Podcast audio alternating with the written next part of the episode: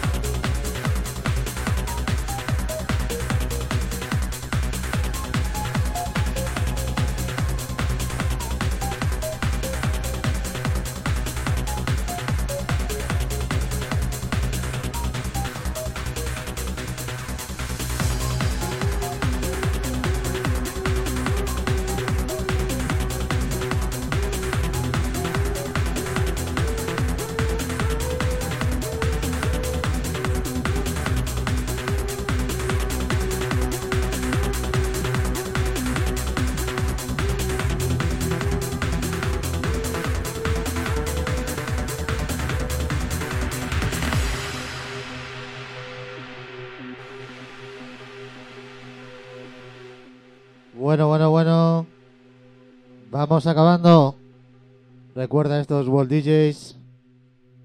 Destination Trance.